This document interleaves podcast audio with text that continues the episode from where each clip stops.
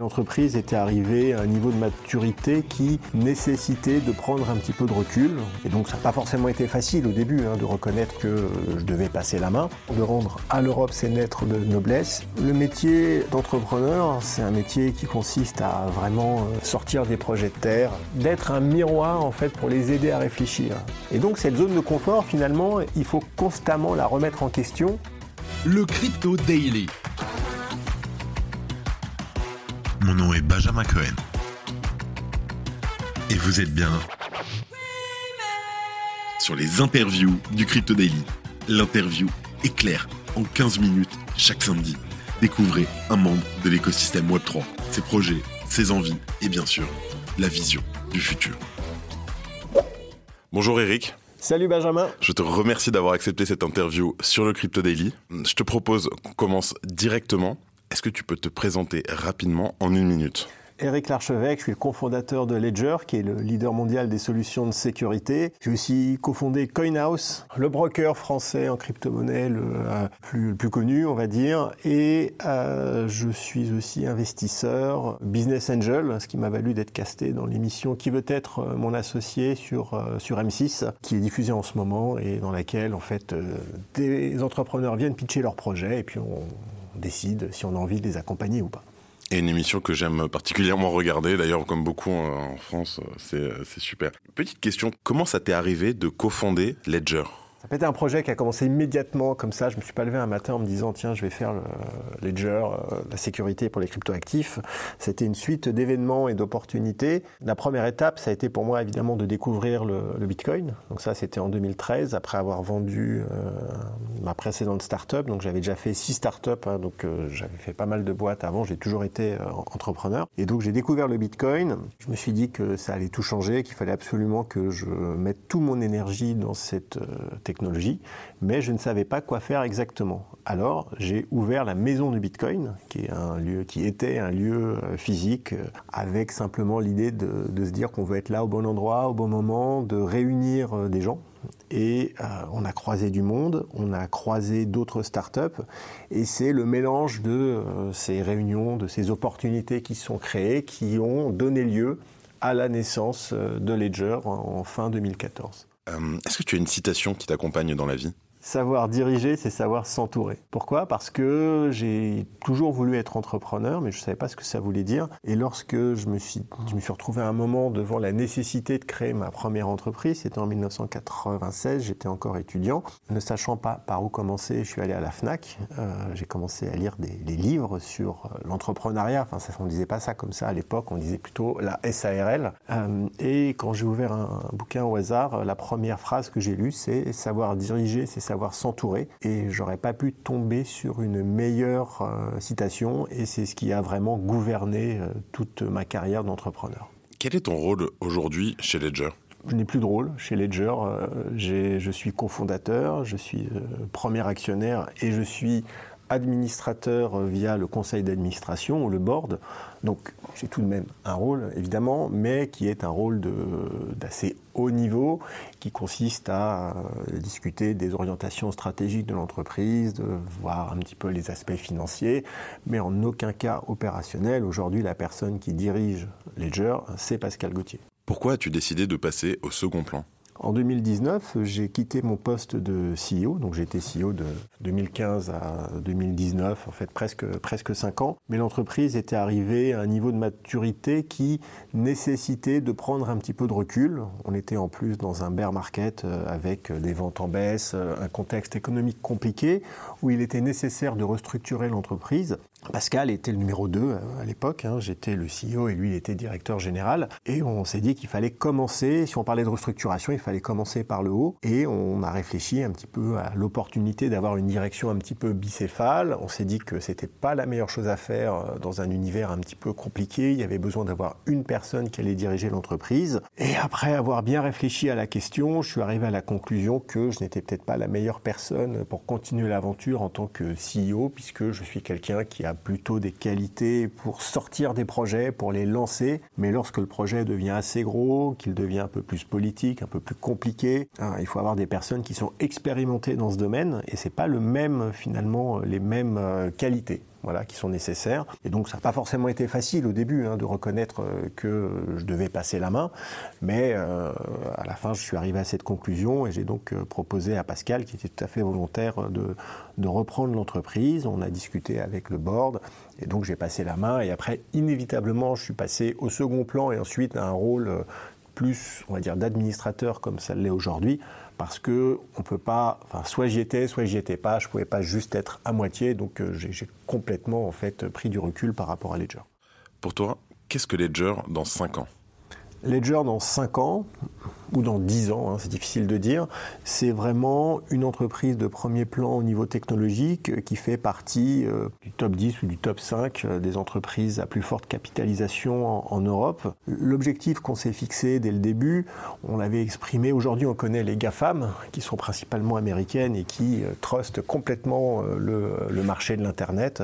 Et l'objectif c'était de créer de nouvelles lettres européennes qui allaient être des leaders finalement d'un nouvel Eldorado d'une nouvelle approche euh, de la, de la technologie et la blockchain, toute la crypto, le Web 3, etc allait être un nouveau pan très important de cette nouvelle économie et euh, Ledger, en en assurant la sécurité, allait donc devenir une de ces lettres. Euh, donc il y a la lettre L dans le futur acronyme en fait des grandes entreprises de technologie européennes, puisque l'ambition c'était vraiment de rendre à l'Europe ses lettres de noblesse et Ledger, avec sa technologie carte à puce, technologie française, a vraiment toute l'attitude pour devenir ce, grand leader. Donc en chiffres, ça c'est l'objectif fixé par Pascal Gauthier, hein, le, CEO, c'est Ledger market cap, en fait une capitalisation de 100 milliards. C'est l'objectif. Aujourd'hui on est 1,5 milliard, donc euh, on va passer par étapes. Il va se passer beaucoup de choses. Le chemin est encore très long et ça va être très compliqué, mais c'est vraiment l'objectif que l'on vise d'avoir Ledger vraiment une des entreprises phares de la technologie européenne. Ok, c'est un super planning, effectivement. Euh, ça va être très difficile. On n'est pas au pays de Candy, on sait que ça va être compliqué, mais c'est l'ambition. Et c'est important d'avoir de grandes ambitions. Et on sait qu'on peut y arriver. Je veux dire, c'est pas juste euh, dire les choses pour dire les choses. On pense qu'il y a une roadmap, euh, que c'est complètement possible, que le marché est là, qu'on a la technologie, qu'on a tout ce qu'il faut pour réussir. On a les équipes, on a les personnes clés. Donc pourquoi pas Mais il faudra beaucoup travailler. Eric, aujourd'hui Ledger est principalement connu pour ses hardware wallets, c'est Ledger, qui est devenu un terme commun d'ailleurs dans le monde entier euh, de l'écosystème crypto. Est-ce qu'on peut prévoir d'autres produits autres que ces hardware wallets? On sera toujours dans le domaine de la sécurité et de l'infrastructure pour gérer des clés privées. Après, est-ce que ces produits, on a déjà des produits qui ne sont pas là sous la forme de hardware wallet avec, on appelle ça des HSM, c'est euh, la partie entreprise, donc qui se pour, euh, donc, des grands groupes avec de la gouvernance, de la multisignature. Et donc, euh, d'un point de vue matériel, euh, c'est sous la forme en fait, de serveurs et de produits assez complexes avec aussi des hardware wallets. Mais on est vraiment dans ce même univers.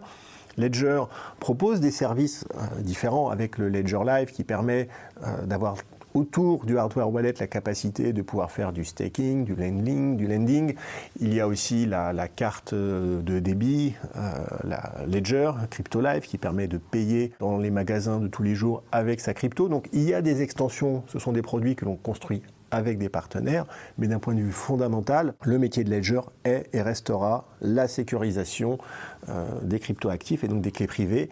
Et aujourd'hui, seul le hardware, seuls les éléments sécurisés permettent d'apporter le niveau de garantie de sécurité satisfaisant pour ce type d'actifs.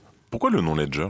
Lorsqu'on a créé l'entreprise et le projet, on réfléchissait à un nom qui ne soit pas trop technologique. On ne voulait pas avoir un nom avec crypto, coin, block, euh, parce que c'était un petit peu la, la, mode de tous les noms. Et on savait qu'on allait créer une entreprise et une marque qui allait s'adresser en fait aux consommateurs, hein, aux consommateurs, avec un enjeu de dépasser euh, le geek. Nos premiers clients sont évidemment les geeks, les personnes qui sont hyper investies dans, dans la crypto, mais l'enjeu à terme, si on veut vendre des centaines, des dizaines ou des centaines de millions de devices, c'est d'avoir une marque qui soit accepté par tout le monde. Ledger veut dire grand livre comptable, donc c'est un synonyme de blockchain, donc on est quand même dans un nom qui a du sens, mais il a une certaine poésie, il a une certaine rondeur, une certaine féminité, si je puis dire, et c'est pour ça que ce nom tout de suite a bien fonctionné parce qu'on pouvait complètement se projeter avec une marque Ledger euh, qui pourrait plaire au grand public et qui n'aurait pas finalement euh,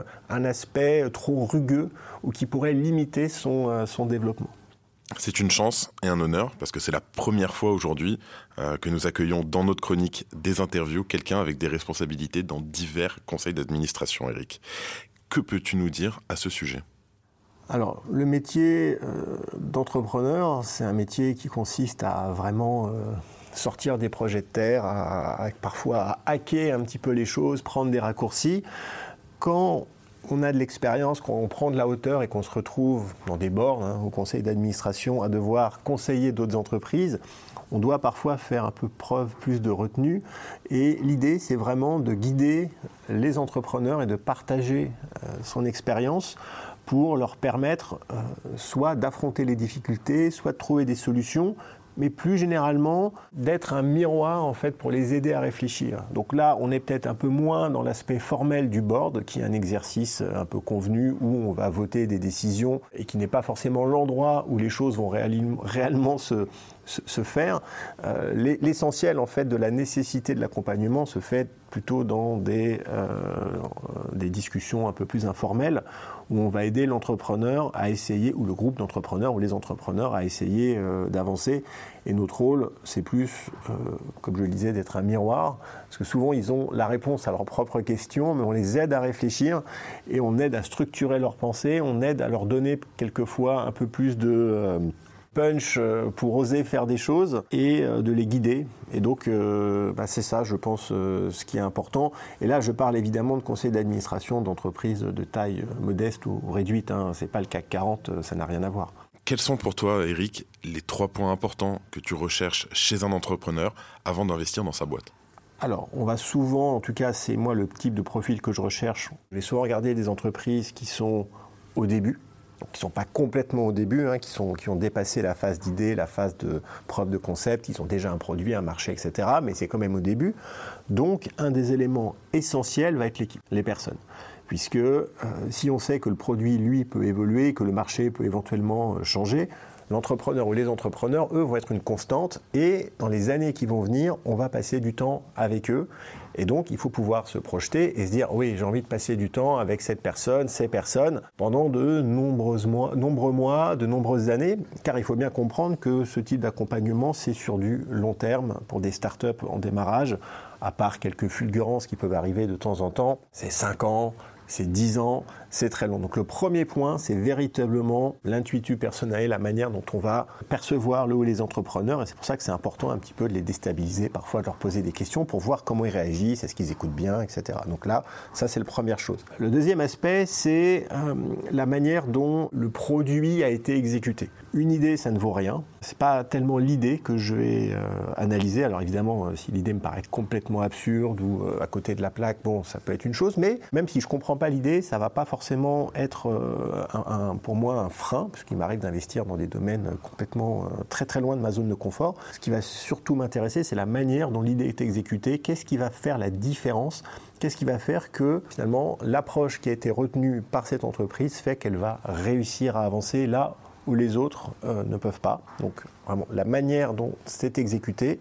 Et puis, troisième aspect euh, du projet qu'on va regarder, c'est un petit peu l'ambition, parce que il pas très intéressant d'investir dans un, même si on a un super entrepreneur qui l'exécute bien, s'il est sur un projet avec une ambition qui n'est pas à la hauteur euh, des deux premiers, alors pour un investisseur, c'est pas forcément idéal parce que on aura du mal à un moment à créer de la valeur et ça redevienne intéressant.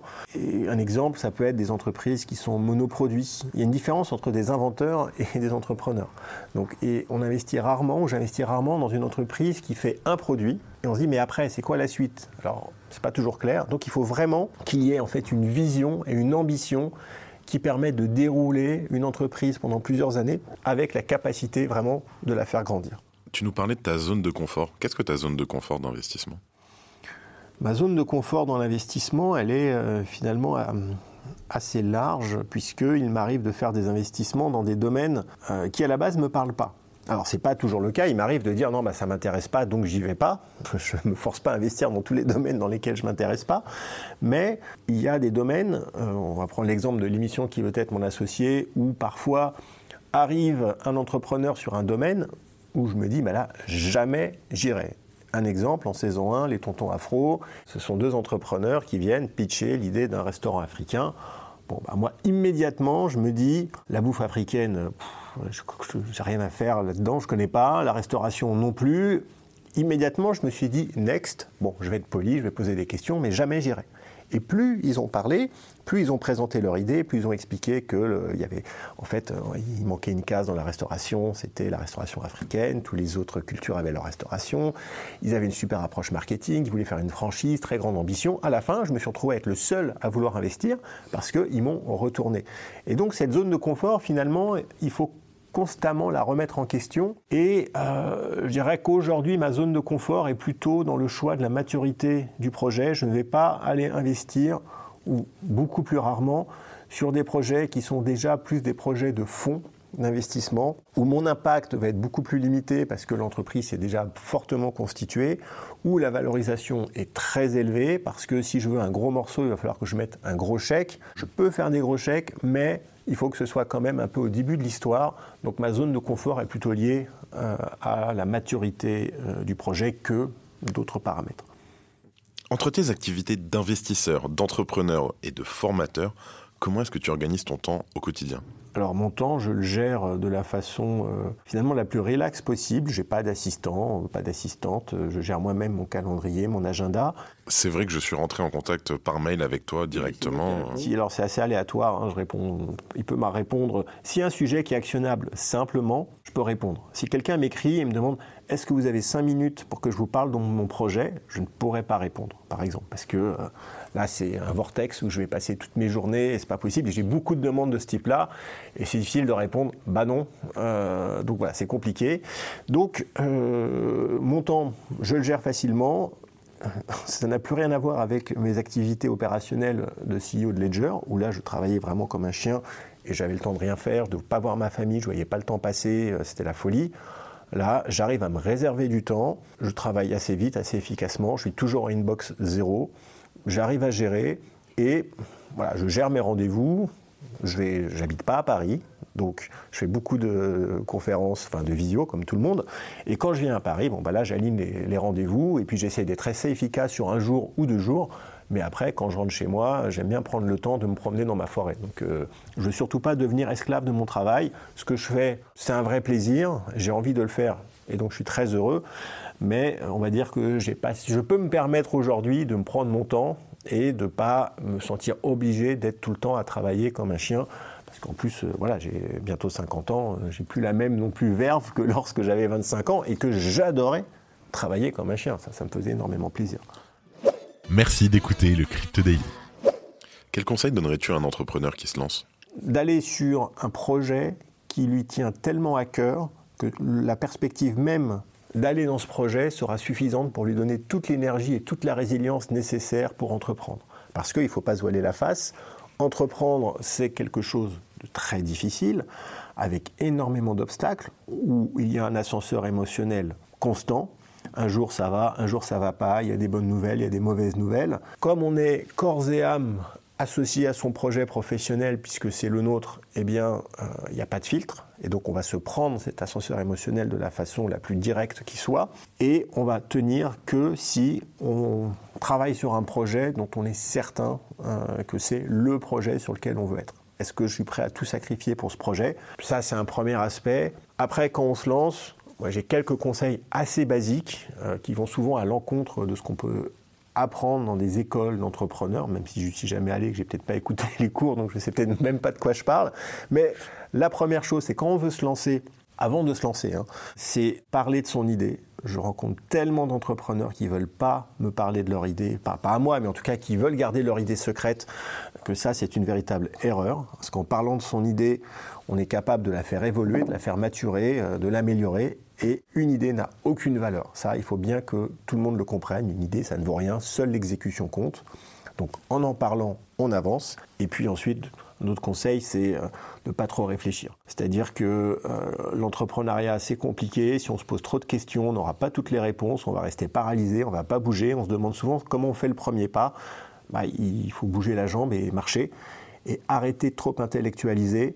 Euh, moi, j'ai cette chance qui est que je ne suis pas un intellectuel. ça ne veut pas dire que je ne suis pas intelligent, parce que j'ai quand même fait des études d'ingénieur, donc j'ai fait des maths, des trucs, donc je suis capable de faire des choses. Par contre, je ne suis pas du tout un intellectuel.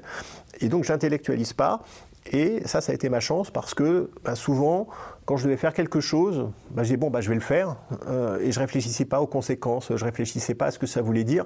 Et quelque part, je voyais pas que c'était impossible. Et quand on voit pas que quelque chose est impossible, bah, ça devient possible. Donc il faut faire, il faut être dans l'action euh, et pas trop se poser de questions. Parce que ça, c'est souvent la théorisation de l'entrepreneuriat. Pour moi, euh, ça, ça n'existe pas. et c'est pas forcément la chose la plus importante par laquelle on doit commencer en tout cas. On va se recentrer donc sur ce qu'on appelle aujourd'hui communément le Web 3. En matière de sécurisation, Eric, quel est le prochain défi à relever? Le prochain défi, c'est l'interface utilisateur, c'est l'adoption. Ledger a démontré ses capacités d'apporter des solutions de sécurité extrêmement performantes. Je pense que personne là-dessus n'a rien à redire. Par contre, on est toujours face à une difficulté qui est l'usage. Et la question, c'est pas le, le, prochain million de devices qu'on va vendre, mais les 100 prochains millions. Et la seule manière d'en vendre 100 millions, c'est d'avoir une interface utilisateur, une expérience qui soit accessible par tout le monde. Et c'est ça le vrai défi euh, de Ledger, de la sécurité en tout cas pour le Web 3. Plus on va aller dans le Web 3, plus on va se retrouver avec des actifs euh, digitaux, des clés privées, qui vont correspondre à des actifs euh, importants, qui ont de la valeur, que ce soit monétaire ou que ce soit social ou que ce soit même euh, personnel, il va falloir les protéger. Et on ne peut pas confier ces clés privées à un navigateur web, à son PC, à son Mac, parce que le, hack, le vol est trop facile, et donc il est nécessaire d'avoir des outils. Or, ces outils sont quand même des outils hardware qui sont pas forcément avec l'interface utilisateur euh, la plus agréable, même si ça fonctionne très bien. Le Nano S, le Nano X, euh, c'est simple, euh, il n'y a pas de difficulté majeure. Par contre, c'est pas forcément quelque chose qui vend du rêve pour quelqu'un qui va arriver dans le domaine des NFT, du Web 3, pour le gaming, et qui va chercher à trouver des solutions de sécurité. Et donc c'est pour ça, par exemple, que Ledger a lancé le Stax, qui est une première étape dans cette euh, recherche une expérience utilisateur qui soit la plus fluide et la meilleure possible. Euh, c'est pour ça qu'on a fait appel à Tony Fadell, qui est l'inventeur de, l'iPod, qui vient arriver avec une vision nouvelle. Et c'est ce que cherche à construire Ledger, c'est améliorer l'expérience. C'est pour ça aussi qu'on a un Chief Experience Officer qui est Ian Rogers, qui vient euh, donc de LVMH, et qui relève ce défi pour pouvoir effectivement réussir à proposer des solutions de sécurité accessible, utilisable par tout le monde euh, pour pouvoir euh, relever le défi du, Web 3 et de son adoption. Quels sont les avantages et surtout d'ailleurs les limites de la blockchain dans cette recherche de sécurité des utilisateurs? Alors, la sécurité des utilisateurs, elle est complètement indépendante de la blockchain. C'est-à-dire que la sécurité, c'est sécuriser une clé privée, c'est ce que fait Ledger, et ça marche sur n'importe quelle blockchain. Ensuite, si on sort un peu de la sécurité qu'on parle plutôt de l'usage et des limites et des avantages de la blockchain, Là, ça va dépendre de quelle blockchain, puisque chaque blockchain va un peu avoir son tropisme particulier et avoir ses avantages et ses inconvénients. Moi, je fais souvent, on va dire, le parallèle avec des réseaux sociaux. Il y a des réseaux sociaux euh, qui sont bien pour l'aspect professionnel, comme LinkedIn, d'autres plus pour les anciennes générations, les boomers euh, comme Facebook, les nouvelles générations euh, TikTok, ensuite il y en a par pays, etc. Et, les blockchains, c'est pareil. Ils ont tous leurs avantages, leurs inconvénients. Bon, bah là, c'est un débat qui, peut euh, être compliqué. Alors, on va rester sur l'arène des crypto-monnaies, on va parler de Bitcoin. Très bien, j'ai eu peur que tu dises autre chose. Mais... Parfait. Non, alors Bitcoin, évidemment, euh, pour moi, c'est l'étalon or euh, des crypto-monnaies. les avantages, c'est sa résilience, le fait qu'on ne puisse pas toucher au code, qu'on ne puisse pas le faire évoluer. Pour moi, il y en a qui pourront dire que c'est un désavantage, mais pour moi, c'est un désavantage majeur qu'on ne puisse pas faire évoluer le code. Il y a encore Jamie Dimon qui disait récemment que finalement, un jour, Satoshi va arriver et relever la barrière des 21 millions, et que qu'est-ce qui nous prouve que ces 21 millions, blablabla. Donc, euh, on voit bien que malheureusement, il n'a rien compris, qu'il n'a même pas pris le temps de se renseigner pour dire des bêtises pareilles.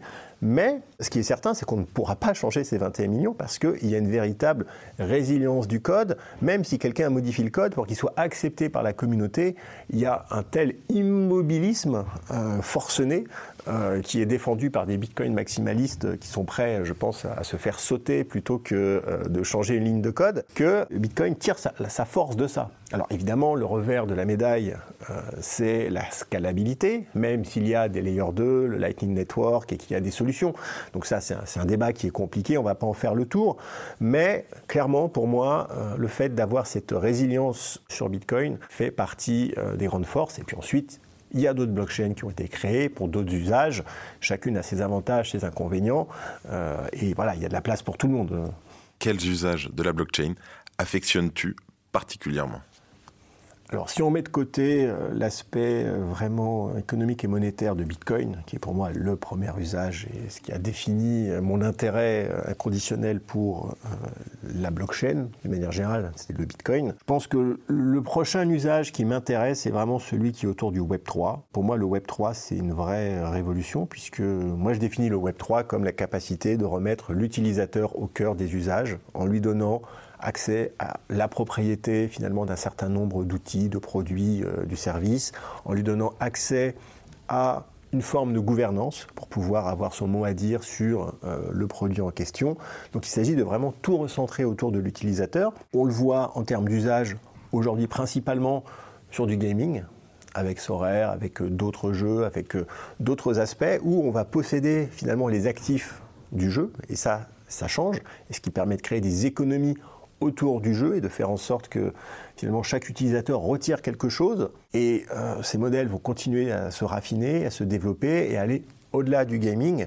Donc moi, je suis vraiment euh, très, euh, très bullish euh, sur, sur le Web 3, parce que pour moi, c'est pas juste du bullshit, un mot valise comme Metaverse par exemple, ou comme était la blockchain en 2016-2017. Là, clairement, on se prend un gros coup sur la tête avec tout ce qui s'est passé en 2022 et on se prend deux ans dans la vue et les choses bon, vont se décanter petit à petit et ça va remettre du temps à construire, mais les gens sont en train de construire et je crois fermement en fait à l'émergence du Web 3 dans les mois et années qui viennent. On parle de mois et d'années. Il y, a aussi, il y a aussi quelque chose d'autre dans le Web 3 qui va arriver euh, dans les mois et années à venir. C'est un durcissement de la réglementation. Qu'est-ce que tu penses d'aujourd'hui, de tout ce qu'on a, euh, notamment Mika qui va être voté prochainement, le, vote qui a eu lieu il y a deux jours? Alors, donc c'est pas que le Web 3, c'est effectivement là toute, euh, toute la crypto. La, réglementation, pour moi, elle est nécessaire. C'est-à-dire que moi, je suis pas quelqu'un qui est anti-réglementation. Euh, euh, j'ai fondé deux entreprises dans le domaine de la crypto. Avec CoinHouse, on voit bien à quel point la réglementation est importante. Pourquoi? Parce que sans réglementation, les entreprises du milieu classique, on va dire, ne peuvent pas opérer. si on prend une fintech, une banque ou même une entreprise du CAC 40, si elle est face à une technologie qui n'est pas réglementée, dans laquelle c'est le bazar et où finalement où y aller, c'est aller, euh, bah, c'est prendre du risque. Euh, ça, ça peut pas marcher parce que ces entreprises, elles sont pas là pour prendre des risques. Elles sont dans des cadres extrêmement normés. Elles ont des directions juridiques extrêmement inflexibles et complètement bornées parce que c'est leur rôle. Euh, et donc, s'il n'y a pas une réglementation, personne n'ira. Et donc, c'est nécessaire. Et en plus, pour tous ceux qui pensent que euh, la réglementation c'est terrible, ça sert à rien et qui adorent évoluer dans l'univers de la crypto en faisant des DAO, en faisant leurs trucs dans leur coin, pour moi, la réglementation n'enlève rien à la capacité de continuer à être un cypherpunk et à euh, évoluer dans un univers alternatif euh, où on fait fi des régulations. l'un n'empêche pas l'autre. Maintenant, bien évidemment, une mauvaise réglementation peut être extrêmement dommageable et surtout, d'habitude, et ça c'est pas que dans la crypto, mais apporter des réponses politiques dans l'urgence parce que à un moment il se passe quelque chose de mal et donc il faut réguler. Ça c'est la pire des choses qui puissent arriver, d'avoir euh, des réactions, d'aller vite. Euh, ça c'est pas en fait constructif. Donc on n'est pas passé loin de, on va dire, de la catastrophe avec une obligation de forcer un, agrément euh, PSAN pour, euh, pour tout le monde, euh, alors que le régulateur lui-même est dans l'incapacité de les délivrer parce qu'il n'a pas assez de ressources. souvent, on, passe assez près de, de, décisions qui pourraient être dommageables et c'est là où les lobbies jouent un rôle important, comme la DAN qui essaye de conseiller dans la construction, hein, pas dans euh, le maximalisme le, plus, le plus abouti, euh, et euh, qu'on arrive à, avancer et faire les choses. Bon, je suis assez confiant, je, je, enfin, j'ai pas trop de confiance dans le politique, mais j'ai plutôt confiance dans la qualité en fait des lobbies et de leur capacité à expliquer et à vouloir construire quelque chose d'équilibré euh, qui puisse fonctionner, qui réponde à la fois aux attentes, on va dire, euh, des politiques, de la protection du consommateur, parce qu'à la fin, c'est ça aussi qui est important, parce qu'il n'y a pas pire, en fait, pro-État qu'un Bitcoin maximaliste qui s'est fait scammer et qui d'un seul coup va demander à l'aide du gouvernement en disant mais euh, où gouvernement aidez-moi donc euh, ça aussi c'est assez rigolo euh, mais bon voilà toujours est-il que en conclusion je pense que la régulation c'est une bonne chose que c'est nécessaire mais qu'elle doit être faite dans la co-construction apaisée et qu'elle permettra justement à créer cette adoption au fur et à mesure. D'ailleurs, tu parlais de la DAN. On va recevoir Faustine Fleuret euh, prochainement sur le même format d'interview. On vous tiendra au courant là-dessus. Euh, Bitcoin ou Ether, Eric est-ce que je, vraiment je suis obligé de répondre à cette question Bitcoin, évidemment. Alors, c'est pas parce que euh, je pense que Ether, ça sert à rien, que c'est pourri. C'est juste que moi, tous mes avoirs sont en Bitcoin et je dors très bien la nuit en les sachant en Bitcoin, mieux que s'ils étaient en euros et euh, encore mieux si c'était en Ether. Parce que pour moi, l'Ether n'est pas une réserve de valeur. Le Bitcoin est une réserve de valeur. En tout cas, c'est mon opinion, hein, et c'est pas un conseil d'investissement. Euh, et euh, je veux dire, il a été créé dans cet objectif, et je crois vraiment à la thèse euh, le Bitcoin. Ethereum joue un rôle essentiel dans l'économie générale du Web3, de la blockchain, etc. Mais pour moi, en matière de token, en tout cas, ce n'a pas la même représentation. Donc, forcément, je réponds Bitcoin, mais en même temps, quand je dis que je crois fortement au Web3, il est évident que des blockchains comme Ethereum auront un rôle de premier plan à jouer et que ce n'est pas la blockchain de Bitcoin, en tout cas aujourd'hui, qui pourrait construire euh, le Web3 du futur. En parlant du Web3 du futur, c'est quoi le Web3 de demain? Bah, le Web 3 de demain, euh, pour moi, c'est la capacité pour tout utilisateur de pouvoir remaîtriser ses données, maîtriser ses valeurs, maîtriser, avoir une propriété en fait de plein d'objets qui sont utilisés dans euh, divers, euh, divers services. L'exemple le plus simple que l'on peut prendre, c'est encore une fois, c'est le gaming. Si je suis dans un jeu et que je vais avoir un objet, une épée par exemple, le fait de la posséder moi-même et de pouvoir la sortir du jeu, la revendre euh, ou pouvoir l'utiliser sur un autre jeu. Et c'était un peu ça l'idée du métaverse à la base, hein, de pouvoir passer euh, d'un univers à l'autre avec des objets que l'on peut transférer. Ça, ça redonne en fait une vraie valeur à l'utilisateur qui devient un acteur économique. Et je pense que c'est important que l'utilisateur ne soit pas le produit, mais un acteur économique d'une manière générale. Et donc, pour moi, le Web 3, c'est ça. En fait, c'est la libération de l'utilisateur et ensuite euh, de ces données, etc. Dernière question, Eric, et c'est la question de Gabriel, qui travaille avec nous. Quel est ton point de vue sur l'intelligence artificielle et quelles sont les perspectives que tu en envisages? Alors d'un côté, je suis assez euh, effrayé par la perspective en fait d'une intelligence artificielle euh, théoriquement parfaite, je sais que c'est très théorique et qu'aujourd'hui, je pense qu'on en est très loin, même quand on voit un chat GPT qui fait des choses incroyables. Euh, moi, je n'ai absolument aucun doute sur le fait que si on crée une intelligence artificielle euh, théoriquement euh, parfaite, elle asservirait l'humanité je rejoins complètement euh, ce que pense Elon Musk sur le sujet, parce qu'il ne peut en être autrement. Hein. On a une forme de vie supérieure. La première chose qu'il va faire, c'est prendre l'humain et le mettre à son service, et ce sera très difficile pour nous de, lutter contre ça. Mais bon, ça, c'est la, on va dire, c'est la science-fiction. Mais j'ai toujours ça en tête hein, quand je, je, vois les intelligences artificielles. Aujourd'hui, c'est plutôt, je pense, une explosion de la capacité de la créativité, puisque ce sont des outils qui vont permettre à toute personne en fait qui est dans l'univers de la création de contenu mais création de contenu, c'est très large. Hein. Un avocat, il fait de la création de contenu. Hein. C'est-à-dire qu'il écrit des choses, des, pensées, enfin, il, fait, il, y a un problème, il va rédiger un contenu euh, là-dessus. Donc, c'est voilà, très large. Hein. C'est pas juste du contenu euh, sur. Euh, sur les réseaux sociaux pour TikTok. Donc, que ce soit, dans l'art, que ce soit dans la technologie, les codeurs. Donc, je pense que vraiment la grande révolution, c'est que en utilisant bien ces outils, ces outils ne vont pas remplacer les codeurs, les développeurs, les avocats, les artistes, etc ils vont les sublimer en leur donnant des outils pour aller beaucoup plus vite et travailler beaucoup mieux, d'une manière plus efficace, si bien sûr c'est utilisé, correctement, parce qu'il n'y a pas de miracle, si vous bossez pas, vous foutez rien, vous demandez à ChatGPT de vous coder votre site, bon courage, ça va être l'enfer. On va croire que ça marche, mais en fait, euh, pas du tout. Je te remercie d'avoir accordé aux auditeurs et à moi une partie de ton temps. Cela nous a permis d'en apprendre davantage sur toi, tes perspectives et aussi ton passé. C'était un échange ultra enrichissant qui plaira à plus d'un. Eric, tu as vu comment se déroule l'interview? Oui, je, l'ai vu. Tu étais là, tu l'as vécu même? Là, je pense, j'étais pas en mode chat GPT, ouais. Tu l'as vécu. À qui le tour? Alors, dans le domaine de la crypto, s'il y a quelqu'un euh, que j'apprécie beaucoup et qui, je trouve, a, toujours une intelligence en fait dans ses analyses qui dépasse largement les miennes, c'est Alexandre Stachenko. Je pense que s'il y a bien quelqu'un qui pourrait apporter une vision intelligente, c'est Alexandre. Alexandre, ouvre tes DM et check-les parce que je t'envoie un message très prochainement. Bonne continuation Eric et à bientôt. Merci Benjamin. C'était Eric Larchevêque sur le Crypto Daily. C'était Benjamin pour le Crypto Daily. Merci et à très vite.